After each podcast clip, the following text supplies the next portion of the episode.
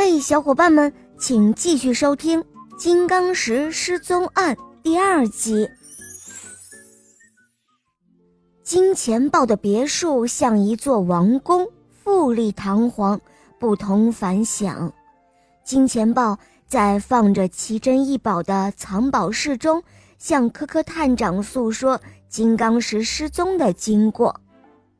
就在昨天下午的三点左右。狐狸拿了一块金刚石来到我家，问我要不要买。我用放大镜看了货，觉得金刚石虽然不大，但是光泽还有质量都非同一般。我就用二十万元的价格买了下来。钱货两清之后，我把金刚石就放在这藏宝室的桌子上，然后就在隔壁招待狐狸喝酒。祝贺成交！喝完酒，我到藏宝室一看，金刚石却不翼而飞了。问遍了家里的所有人，他们都说没有拿。外道又不可能来得这么快，你说这奇怪不奇怪啊？科科探长问金钱豹说：“你是不是就和狐狸两个人在喝酒？席中就你们两个人，你们？”有没有人离过席呢？金钱豹拍着脑袋想了一想，他说：“这个嘛，哦，先是我上了一次卫生间，然后狐狸也上了一次卫生间。”小猪侦探说：“呃，这个案子很简单，肯定是狐狸在你去卫生间的时候，呃，趁机偷走了金刚石。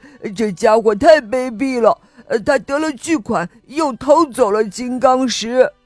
科科探长一边在屋子里细细观察，一边对小猪侦探说：“破案要多动脑子，还要多用眼睛去观察，再进行科学推理，不要听到一点或者看到一点就主观臆断，妄加猜测。”接着，狐狸就被找来做询问了。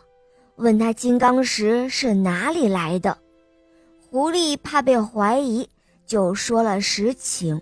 他说：“金刚石是小牛在乱山石中捡到的，我见他不识货，就以一万元的价格向他买下，然后转手以二十万元卖给金钱豹的。我不费吹灰之力，呃，净获利十九万。”虽黑心了点儿，但买卖都是自觉自愿的呀。如今形形色色的倒爷遍地都是，什么样的公司都有，哪一家不是为了赚钱而开？我狐狸有经济头脑，知道市场行情，买卖金刚石也是搞活流通。行了行了，你别把话扯远了。